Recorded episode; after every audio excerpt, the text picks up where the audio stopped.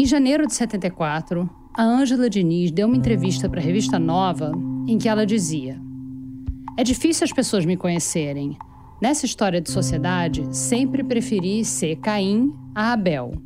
E por isso, sou uma surpresa agradável para quem me descobre.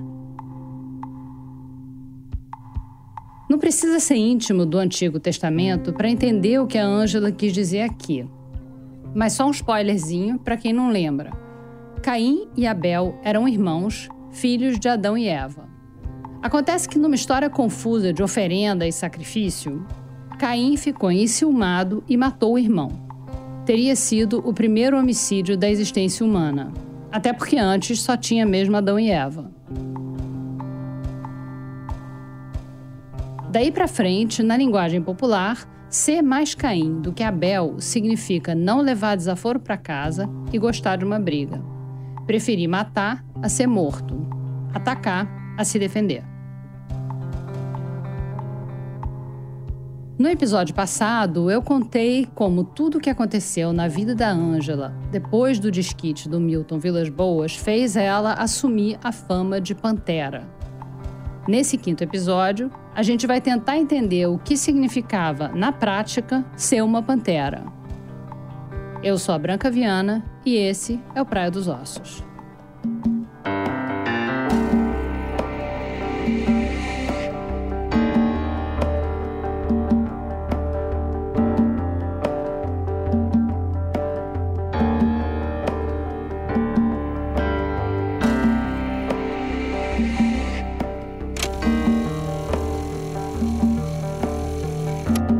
Episódio 5 A Pantera.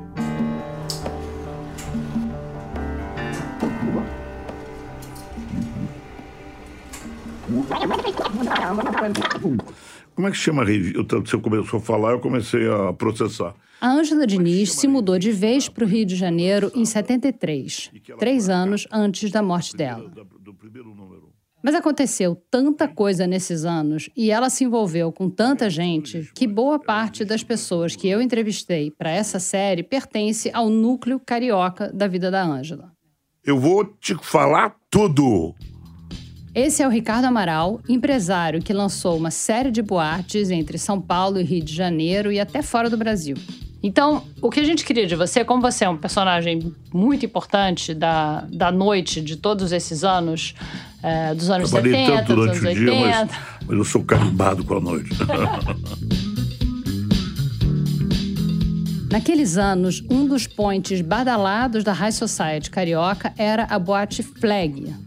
O Rio era muito animado, muitas festas, muito. A noite era rica, a noite estava bombando, é, tinha muita coisa para fazer à noite, é, de nível, sem nível, tinha para todo gosto.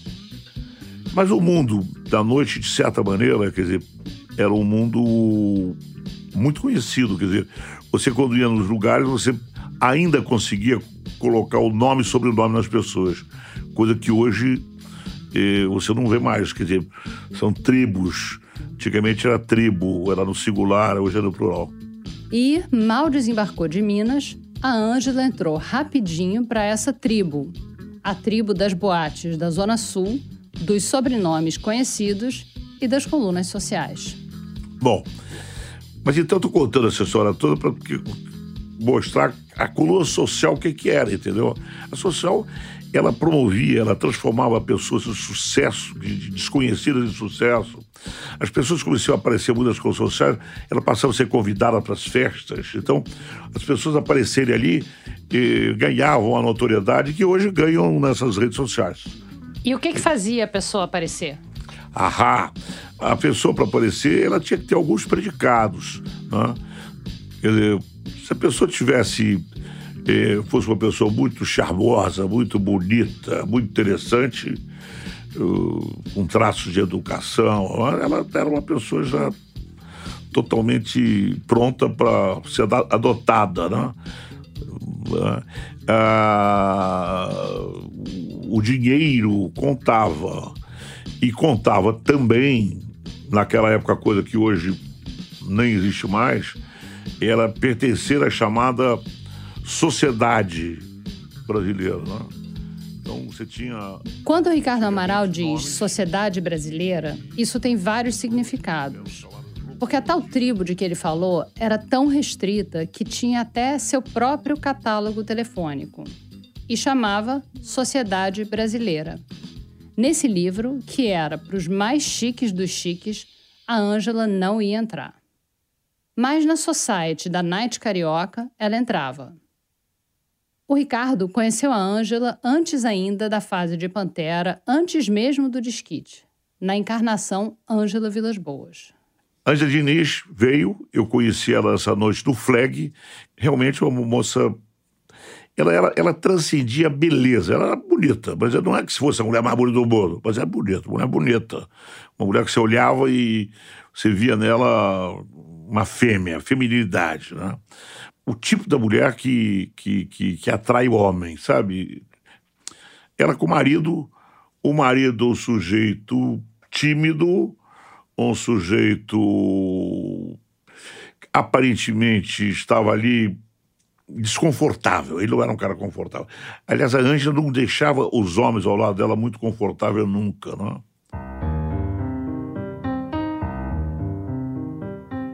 A Ângela causava desconforto nos homens.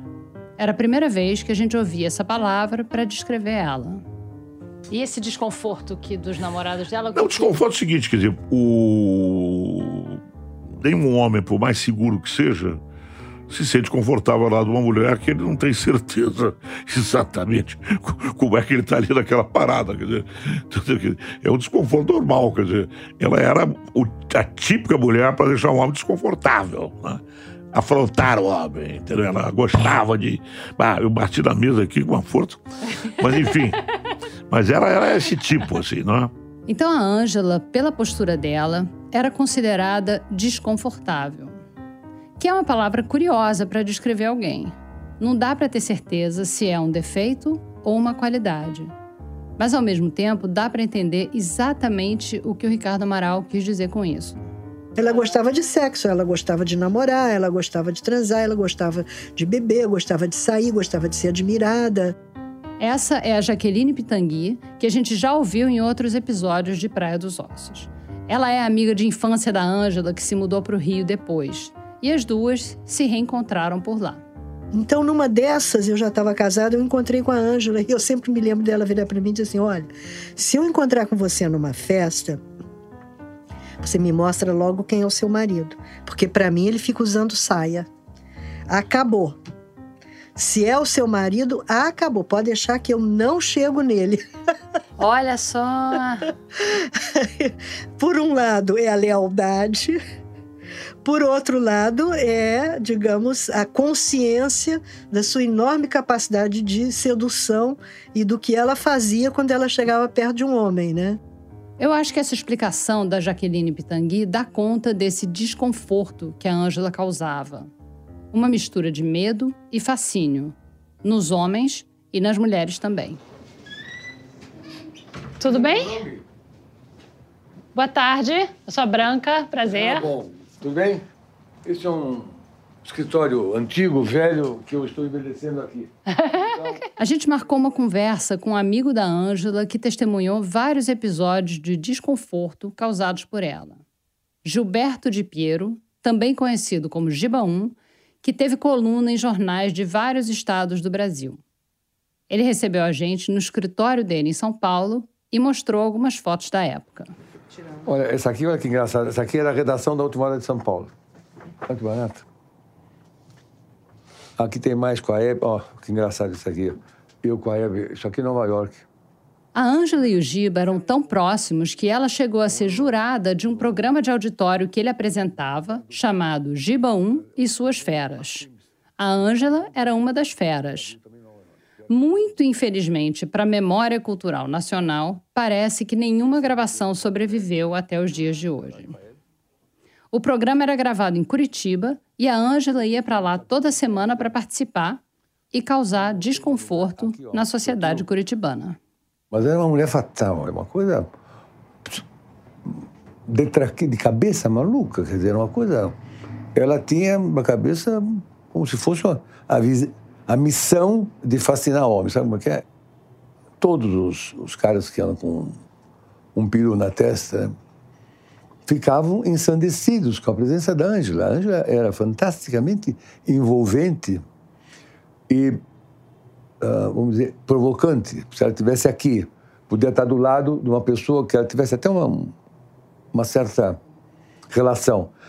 Mas se pintasse ele lá e se ela conseguisse dar três olhares para ele, ela dava, o cara ficava louco lá querendo alguma coisa e não, às vezes não conseguia nada.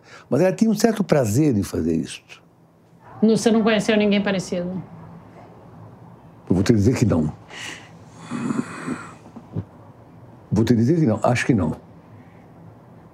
Acho que não. A Ângela é bonita para burro, né? O rosto da Ângela era impecável, impecável. Maria, impecável. Mas acho que eu nunca conheci alguém como a Ângela. O impacto começava a partir da presença física. E aí todo mundo, aquela, a mulherada inclusive, oh, Pantera, oh, decotão, sabe aquelas coisas, bem, era uma moça oferecida.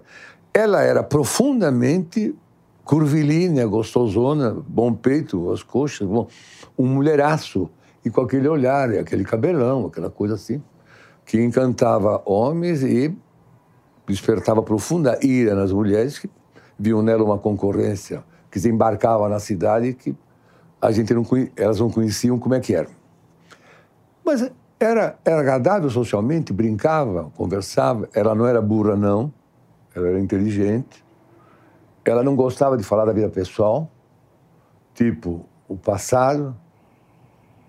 Era exibida no sentido assim. Naquela época tinha, vamos dizer, grandes decotes, frente, fendas, decotes nas costas. Mas a Anja, que tinha ela me contou, quero avisar vocês todos, que tinha sido pioneira do silicone, tinha um belo par de seios que não escondia, não, não, não se. Uh, não vou dizer, não se vexava de exibir um pouco.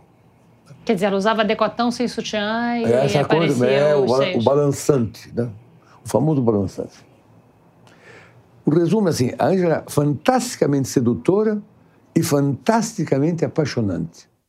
Numa entrevista para a revista Fatos e Fotos em agosto de 75, a Ângela disse o seguinte sobre os homens: Perto de mim, eles têm uma reação meio paradoxal. Ficam deslumbrados, mas se mantêm na defensiva. Só depois é que se quebra o gelo e a gente consegue se entender com naturalidade.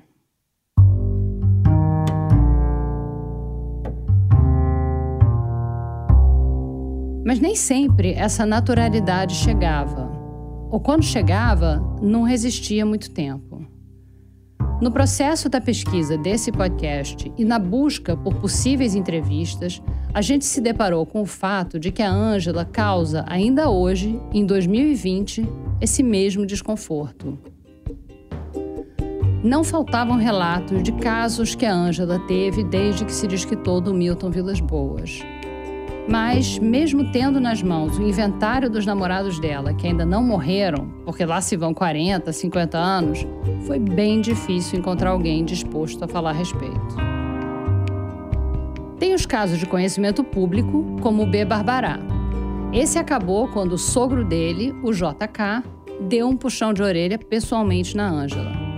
Além, é claro, do Tuca Mendes, o cúmplice no caso do caseiro. Esses dois já morreram. E a Ângela teve mais alguns namoricos que saíram nas colunas sociais, como o Leleco Barbosa, filho do Chacrinha. Ele não quis falar com a gente. Nem ele, nem o Parker Gilbert, aquele que dançava tchá-tchá-tchá. Agora, os casos que só eram sabidos à boca pequena continuam à boca pequena mesmo tanto tempo depois.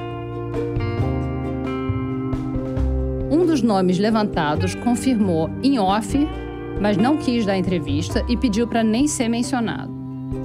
Outros dois chegaram a gravar a entrevista com a gente, assinaram o termo de sessão, mas no meio da edição do podcast voltaram atrás e pediram para a gente não usar as vozes ou os nomes deles. Fica difícil de entender e difícil de aceitar que 50 anos depois do caso que tiveram com a Ângela ainda sintam o tal desconforto de que fala o Ricardo Amaral. Esses três eram muito jovens, eram solteiros, namoraram uma mulher que, segundo eles, era linda, divertida, sexy, inteligente e generosa. Todos os três falaram muito bem dela e com saudades. As histórias que eles contaram eram ótimas e deu vontade de arrancar os cabelos quando eles pediram para a gente não usar as gravações. Mas para tudo tem um jeito. E a inspiração para resolver esse impasse veio justamente das colunas sociais. Afinal, se tem um gênero literário que precisa contornar a exposição de identidades, esse gênero é a coluna social. É uma arte delicada. O Gibaum contou pra gente que uma vez ele deu uma nota sobre uma mulher que brigou com a outra e a mãe de uma delas resolveu intervir. A mãe da mulher desse foi na casa dessa Ana Paula e deu uma surra nela de vassoura. E eu descrevi isso com certo tato. Como é que você faz para escrever essa história com certo tato? Não me lembro. O Giba nos contou de um artifício ótimo do Daniel Mas, outro colunista social. E Daniel Mas tinha, foi, escreveu no Correio da Manhã e ele, ele tinha uma coisa divertida. Ele botava assim. Como é teu nome inteiro? Branca. Viana, Branca Viana. Branca Viana. O vestido verde da Branca Viana disse para a camiseta colorida da Flora: Onde você vai hoje à noite? Vai também lá naquela suruba, não sei o que. Não, já. Ah, o sapato respondeu: Meninas, mais juízo. Ele fazia um tipo de coisa assim que fazia um puta de um sucesso, porque era uma coluna social, mas era tão escrachada ele não botava as pessoas falando, ele botava roupas ou situações. A mesa, quando viu a Branca entrar, falou: lá vem ela de novo derramar coisa em cima de mim. Sabe essas coisas assim? A gente vai usar a estratégia do Daniel Mais para contar as melhores histórias que a gente ouviu dos casos da Ângela, mas preservando a identidade dos entrevistados, como eles pediram. Então vamos lá.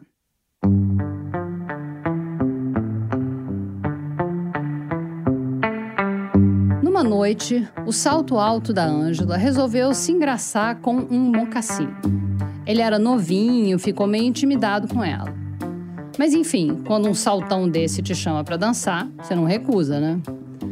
A única coisa é que logo no primeiro date, ela propôs de fazer um homenagem à trois com uma sandália. E aí teve os irmãos Blazer. Primeiro, a Ângela pendurou a saia dela do lado do blazer mais velho. Foi bom enquanto durou, mas depois de um tempo, o blazer não quis mais saber dela. A Ângela não deixou barato, deu um pulinho para o cabide do lado e se enroscou no blazer mais novo. Até aí tudo bem, o blazer sênior até achou graça e incentivou. Mas depois de um tempo, começou-se a falar em fazer da saia da Ângela um vestido de noiva. Aí, o Blazer Sênior se preocupou e resolveu resgatar o Blazer Júnior, fez uma lavagem cerebral a seco nele e a história terminou ali. Agora, por que tanto medo? Sabe aquela frase do Tom Jobim, o Brasil não é para principiantes? Quando a gente sentou com o Blazer Júnior para conversar, ele suspirou, ajeitou as mangas e disse o seguinte: É isso a Ângela Diniz também não era para principiantes. Uma camisa social engomada que conheceu a Ângela biblicamente falou pra gente que ela era tipo a Salomé. Pausa aqui para mais um drop de referência bíblica, agora do Novo Testamento. A Salomé era a neta do rei Herodes, conhecida por ser uma moça muito bonita, sedutora e perigosa porque ela pediu a cabeça do João Batista numa bandeja em troca de dançar para o rei. Quando a Ângela se mudou para o Rio, a fama do caso do caseiro veio junto. Ela era vista como uma mulher perigosa. Se ela era a Salomé, o date podia virar João Batista. Pela descrição, parecia uma mulher a se evitar, mas mesmo assim, ninguém evitava. Teve outra história de outro entrevistado que pediu para ter a identidade preservada. Vou chamar ele de Gravata Borboleta. A gravata não chegou a sair com a Ângela, mas o melhor amigo dele, a calça xadrez, se apaixonou por ela. Quando a gravata soube que a calça xadrez tinha se mudado de mala e cuia e estava dividindo o armário com a Ângela em Copacabana já há seis meses, ele se desesperou. Ele sentou com a calça e fez uma intervenção. Explicou que esse negócio não ia dar certo. A calça ficou tão convencida que os dois armaram uma operação de guerra. Enquanto a Ângela estava em BH, eles subiram no apartamento, pegaram todas as coisas da calça, sabe, os cintos e tudo, e meteram o pé. Só deixaram um bilhete. Procurada pela reportagem, a calça xadrez disse não se lembrar da história que a gravata nos contou. Então, o fato é que a Ângela causava desconforto, ou até mais do que isso. Ela causava medo nos namorados, nas famílias e nos amigos deles. Mas na maior parte das vezes, a Ângela só estava atrás de uma noite divertida. Mas é exatamente isso. Não dá satisfação para ninguém. Se estava namorando com você e achasse aqui que era mais engraçada a barba do nosso compadre, ó, mais tossiu e encostava ali no canto. Sobre esses casos de uma noite da Ângela, o Giba 1 contou uma história emblemática. O caso do Boca Torta. Teve um episódio, eu não me lembro quem era. Teve um jantar inclusive para mim e para E aí tinha um cara, coitado, que era um pouco torto. Tipo, que Deus me perdoe, que eu tenho um filho deficiente, mas é ótimo. Ele tinha um tipo, sabe? Tinha uma boca torta. O já encafifou com o cara, cacete. A Ângela? Fiscou com o cara, deixou o cara enlouquecer e comeu o cara naquela noite. Não conhecia o cara ela está afim do cara da boca. Hum, coitado, como é que ele beija? Eu vejo o cara a boca assim. Pois ele comeu o cara. E na manhã seguinte tomou um avião e foi embora. O cara deve ter ficado, a boca está voltando no lugar. Mas ela resolveu atiçar o cara, sabe? Porque é uma cabeça instantânea, coisa de louca isso. Para dizer para o cara, ó, você tem a boca torta, mas eu sou Anja Diniz e vou ser sua. Sabe? O cara Nunca me esqueço. Essa história do, do, torta foi famosa. Foi no começo do programa. Faz muitos anos isso, né? Pô, você tem 80, 90, 2000, 2010, vai fazer 2020. Quase, por quando tô velho, vai pra puta. Desculpe, senhoras, hein? Com o inventário dos amantes da Ângela nas mãos, os vivos e os que já morreram, os declarados e os suspeitos, a gente bem que tentou traçar um perfil para o desejo dela. Mas o caso do Boca Torta mostra que o desejo da Ângela era complexo demais para ser enquadrado. Eu vou te contar outra história, que é igualmente fascinante. Então você está num jantar, você está aqui, ele está aqui, eu sou a moça, e aqui no jantar eu escorrego a mão e seguro e fico brincando e conversando com você. Veja o, o fascínio, da, o estímulo, a a coisa semipública, o perigo, isto tudo é estimulante. Agora, tem de ter uma coragem fantástica. Há um grande episódio, não vou dizer o nome dele, de um outro grande empresário brasileiro, casado com uma moça, e ela foi com outro namorado da época, agora não me lembro, e durante o jantar, a, ela tirou o sapato e ficou cutucando aqui por baixo esse meu amigo empresário. Que não era namorado dela, ela estava com o Nada, estava num jantar juntos, dois casais. E o mais surpreendente da história, contado para ela uma vez, há muito tempo atrás, que ele se encantou, segurou o sapato, brincou com o pé e terminou o jantar. E ela levantou seu sapato e foi embora, normalmente com o pé assim, e foi pro táxi e foi embora. E o sapato deve ter ficado no chão do restaurante. Ela um pé com sapato e outro sem. Outro sem. Não é engraçado? Maravilhosa essa história. Quem era a personagem? Era a moça, né?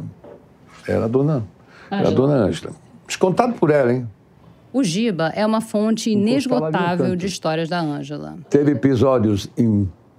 Eu posso falar um pouco de cafajestice? Tem um horror, não é isso? O quê? Falar um pouco de cafajestice é feio. Não faça. é, porque eu Essa história é exceda. Porque já ficar história- muito cafajeste, não pode. Eu sou uma pessoa fina. Essa Médio. A gente optou por realmente não passar do ponto nas cafajestices. Mas, para além das anedotas divertidas, o que fica é a relação da Ângela com o próprio desejo. Intenso e volátil. Um palito de fósforo. E ela tinha uma fantástica, vamos dizer assim, durabilidade em torno de qualquer ah, envolvimento romântico. Começava aqui, de repente desligava aqui, tchau e benção e boa noite. Não atendia o telefone, pegava outro. E ela também contava, vou dizer que ela contava, que tinha um certo poder de domínio na hora das coisas. Essa, essa, essas mostras que eu estou tentando recuperar daquela época provam que ela tá- preferia estar sempre no comando.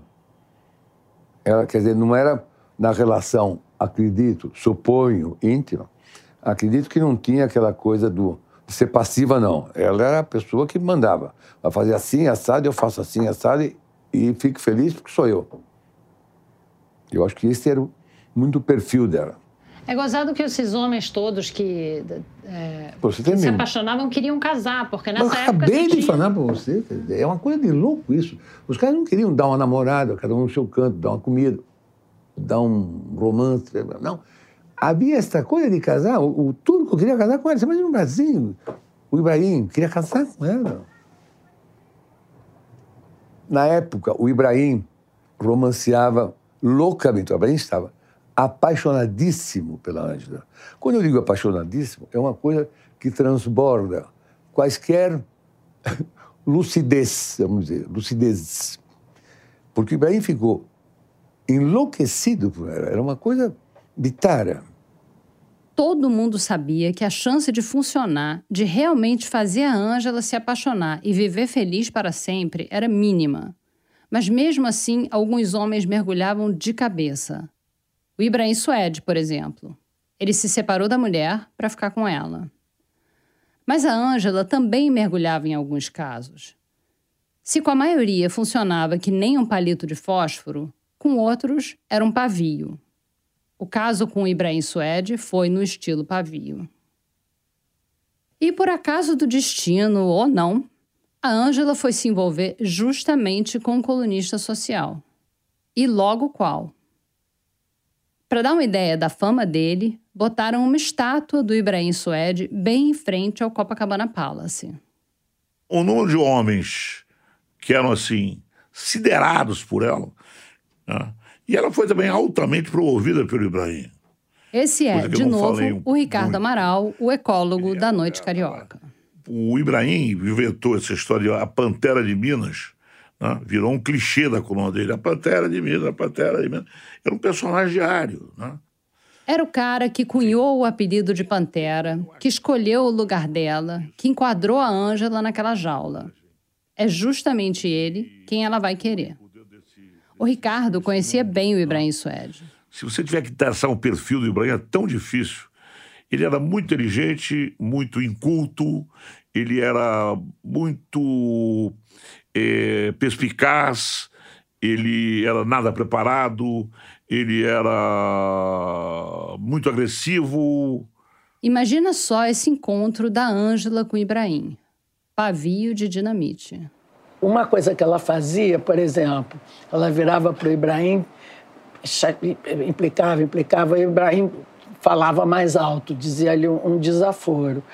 É, Ela provocava até ele dizer. Ela dizia, então me mata se você é homem, abria a blusa, se ela usava sempre. Essa é a Ana Maria Tornag, uma promotora de eventos carioca muito famosa, que conhecia a Ângela desde quando ela ainda era casada com o Milton Vilas Boas. A Ana Maria conviveu com a Ângela e o Ibrahim como casal. Chegou a presenciar? Várias vezes. Várias vezes. Você viu várias vezes ela, ela dizendo, então me mata, Me você é mata se homem. você é homem. Ibrahim Ibrahim. andava armado. Tem uma história que a gente não conseguiu apurar direito de que o Ibrahim teria dado uns tiros na Não. parede ou no pé dela. Não, não, nunca Não. pegava, não pegava em ninguém, mas é sorte é dele. Porque ele, ele, ele atirava, ele fazia assim, ele, ele pegava, pá, pá, pá, pá, pá, ia no teto e ia no chão. Só que do teto podia ricochetear e e pegar em você que está aí, que não tem nada a ver com isso. aconteceu mais de uma vez. Eu falei com outra amiga do casal Ângela e Ibrahim, a Maria Alice Seridônio. Quem é do Rio talvez reconheça o sobrenome do marido da Maria Alice, o Zé Hugo Seridônio, que morreu em 2018. Ele foi um chefe e empresário que assinou por muito tempo uma coluna de receitas no Globo. Como era a relação dela com o Ibrahim, você sabe? Você chegou a acompanhar? Era um desastre total. Era uma briga constante. A Maria Alice confirmou exatamente essa cena que a Ana Maria descreveu da Ângela desafiando o Ibrahim. Assim, isso na mesa, com todo mundo, entendeu? Ela era provocadora. Isso aí é um detalhe que eu estou falando porque assisti, estava na mesa. Ela era bem provocadora. Ela era, ela tinha aquele temperamento e de repente acontecia. um- é, não, acho que não era nem uma coisa proposital, era por causa da- do jeito, do jeito dela era esse. Ela acho que não tinha medo de nada, eu acho. No episódio passado do Praia dos Ossos, lembra que a gente conversou com a Kiki Garavalha, a amiga mais próxima da Ângela nos últimos anos? Foi aquela que conheceu a Ângela numa viagem para Paris e fez cara feia para Pantera, mas acabou virando amiga dela nas Galeries Lafayette? A Maria Alice também estava nessa turma em Paris e ela contou outro episódio da viagem. Quando eu saía com ela assim para passear, para ir para a loja e tal, ela provocava até as vendedoras, porque ela não sabia falar língua nenhuma, só falava português, né? Aí em Paris, eu me lembro uma vez que nós estávamos dentro de uma loja e ela, eu vou querer este sapato branco que está na vitrine. Aí a pessoa, perdão, perdão, não entendia, claro. Ela, eu vou que e começava a ficar brava eu vou querer tal, tal, tal coisa. E a pessoa tinha que entender ela falando português, entendeu? Então ela era assim, ela tinha um temperamento assim muito difícil, muito forte, sei lá, eu não sei, mas enfim. E eh, eu acho que ela era uma pessoa bem, bem complicada também, mas e, e- e, sei lá, dependia muito da pessoa que ela estava no momento, né? Mas o Ibrahim não era uma pessoa assim também muito calminho, né? Ele andava armado também, né? É, o- você falou que o Ibrahim eh, andava armado. é, o mas Doca tinha, também andava é, armado. mas naquela época tinha algumas pessoas, não sei porquê. Tinha muita gente que andava armada, sei porquê, não sei. Ele gostava de arma, né? Mas Ele o Zé tinha- falava muito isso, falava tá, se ele não tivesse armado, não teria acontecido. E todos os depoimentos iam para o mesmo lugar. Esse é o do Fritz Dorey, um amigo bem próximo da Ângela. Ele já apareceu por aqui num depoimento bem emocionado no primeiro episódio, falando da morte dela. Eu morava na, na, na Joaquim Nabuco, quase esquina da Vera Soto, no nono andar. E o Ibrahim era o sexto andar. Aí um dia, era duas horas da manhã, a Ângela toca e fala, socorro, Fritz. O Ibrahim me bateu muito. Eu falei, que é? Que é isso? Vem me buscar aqui, vem me buscar aqui. Eu falei, eu vou- aí, ele me mata, né? O Ibrahim também era um daqueles que andava tipo doca com revólver, né? Não, vem me buscar. Eu fui. Toquei a campainha, Ibrahim aparece e fala, Fritz, Fritz, eu não fiz nada, não, eu não bati, ela caiu, bateu, bate- bate- bateu no canto da, da mesa. Ele estava apavorado, achando que eu, como eu tive a coragem de ir lá na casa dele às duas horas da manhã buscar a namorada dele, né? Ele achava que eu ia matá-lo ou qualquer coisa no gênero. Foi, foi muito engraçado. E eu estava com medo que ele, que ele fosse me matar, né? Todo mundo que conviveu com a Ângela e o Ibrahim como casal tinha as mesmas histórias, uma mais tensa que a outra. matriz com a. Um determinado dia nós fomos a jantar e na saída do restaurante houve uma discussão entre Ângela e o Ibrahim na mesa E no final do negócio, nós fomos obrigados a tirar um revólver da mão do Ibrahim que ele queria dar um tiro nela. Quer dizer, o Ibrahim podia ter sido o Dorca Street precoce. Você está entendendo? Quer dizer, ela era uma esguara que instigava as pessoas, que instigava os homens, né? A gente perguntou da relação também para Kiki Garavalha. Como eu te falei que ela estava nessa época de uh, autodestruição, então tá, faz. Quer me matar, me mata. Tá entendendo? Porque ele dizia que ele queria matar ela? O tempo todo.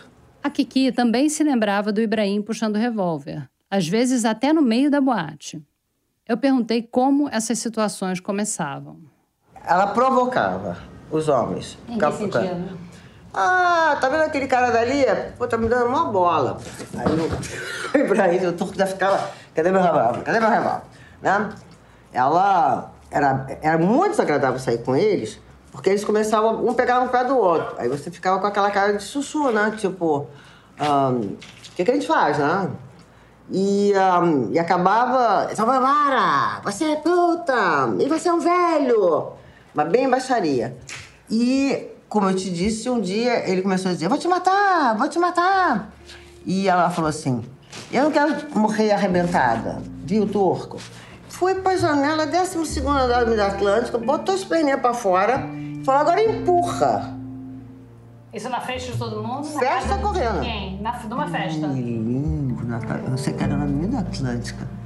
Não, vambora, vambora, vambora. Sai daí, sua louca, você é maluca, vambora.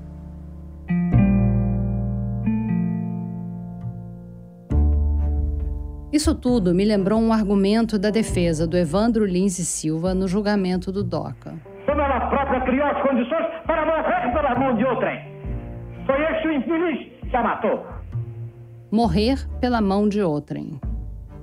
Pelo argumento do Evandro, o DOCA tinha sido só um instrumento para Ângela saciar a pulsão de morte dela. Se não fosse o DOCA, teria sido outro. E o Ibrahim, sem dúvida, seria um forte concorrente a assassino da Ângela. Mas eu acho que, além do absurdo desse argumento, a conclusão de que a Ângela queria morrer não se encaixa na personalidade dela.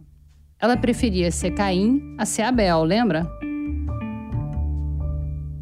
Essa agressividade recorrente do Ibrahim e do Doca, para mim, aponta para outra coisa que o assassinato da Ângela Diniz não foi fruto de um caso isolado, de um homem descontrolado, agindo num impulso momentâneo por causa do temperamento da namorada. Foi a reação de um homem médio daquela época, criado com os valores daquela época, moldado para ter medo de uma mulher que segue os seus desejos. E por isso, criado para agir com violência quando topa com uma mulher assim. Porque o normal, quando a tua parceira te deixa extremamente desconfortável, não deveria ser ameaçar de matar ela.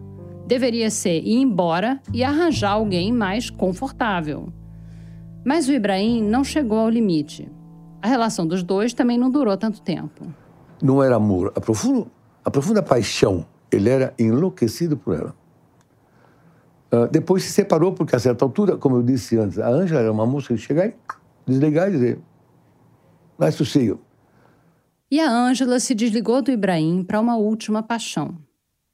No final de agosto de 76, o Ibrahim foi cobrir uma festa para um programa de TV e a Ângela foi junto.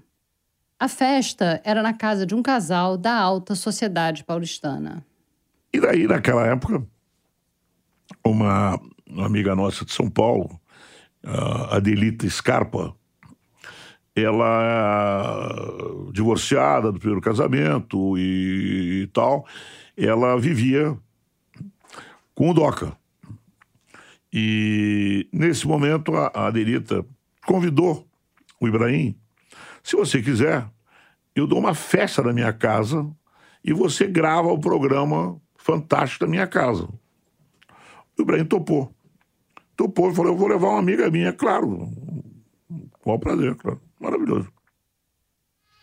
Na pauta gastronômica, salada de abacate com salmão, capelete, camarão, frango ao carril, finalizando com mousse de coco, sorvete de creme com morangos cristalizados, fios de ovos, torta de nozes. Isso tudo regado aos vinhos da adega da avó de Adelita. A música foi do Hipopótamos e a animação varou a madrugada de São Paulo, com o Grupo do Rio se preparando para o fim de semana na Fazenda Harmonia dos Nicolau Scarpa, papás de Adelita. Reza a lenda que o caso da Ângela e do Doca começou ali. No programa que foi ao ar, tem uma cena do Ibrahim entrevistando a Adelita. Claro, você é divorciada do, do Alinho Simonson. Não sou, não. Não? não. absolutamente. Casei com o Doc em igreja, tudo direitinho. O Alinho já era divorciado. Bom. Ah, o Alinho já era divorciado. Eu era solteira. Daí aconteceu o seguinte: ele foi, houve a festa, houve a gravação e foi ao ar a gravação. Blá, blá, blá. Daí, no intestino da história, aconteceu o seguinte: a Ângela seduziu o Doca. Ali na festa da Adelita, a Ângela, levada pelo Ibrahim, direcionou o seu desejo para o marido da anfitriã, o Doca Street, que também estava de olho nela, pronto para ser seduzido. E essa história a gente já sabe como terminou poucos meses depois. Mas ali estava só começando, e aqueles meses parecem ter durado mais do que muitos anos. No próximo episódio do Praia dos Ossos, a gente conta a história do romance entre o Doca e a Ângela.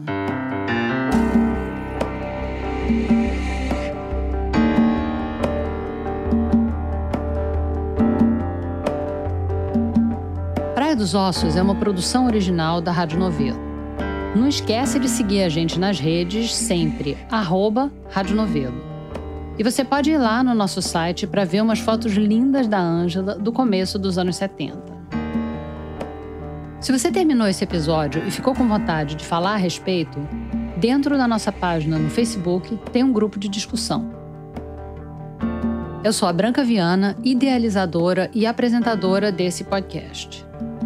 Uma coisa que nem todo mundo sabe é que a Flora Thomson DeVoe traduziu Machado de Assis inspirada nas notas do Giba 1. A montagem é da Laís Lifshitz. A direção criativa é da Paula Scarpim, que assina o roteiro com a Flora e com o Aurélio Aragão e o Rafael Espínola, da Segundo Andar. A coordenação digital é da Keren Moraes. Nosso diretor executivo é o Guilherme Alpendre. A produção é da Cláudia Nogaroto. A captação para esse episódio é do Thales Manfrinato, em São Paulo, e do Rodrigo Pereira e Rafael Facundo, no Rio. Algumas entrevistas foram gravadas no Estúdio Rastro. Pesquisa audiovisual de Antônio Venâncio. Áudio de arquivo da TV Globo. A identidade sonora do Praia dos Ossos foi composta pelo Pedro Leal Davi. Música adicional da Mari Romano e da Blue Dot. A finalização e mixagem são obra do João Jabassi. Nossa identidade visual é da Elisa Pessoa, nossos vídeos são da Marina Quintanilha e o nosso site é da Café. A Isabela Moreira é a editora das nossas redes sociais, que tem peças produzidas também pelo Matheus Coutinho. A Ana Beatriz Ribeiro e a Juliana Jäger completam o time digital. Luciele Almeida faz a gestão de campanha de mídia. A checagem foi do Érico Melo e da Luísa Miguel. Para esse episódio, agradecemos a ajuda de Ricardo Amaral, Jaqueline Pitangui, Fritz Dorei, Giba 1, Kiki Garavalha, Maria Alice Celidônio, Ana Maria Tornag e todos os ex da Ângela. Obrigada e até a semana que vem.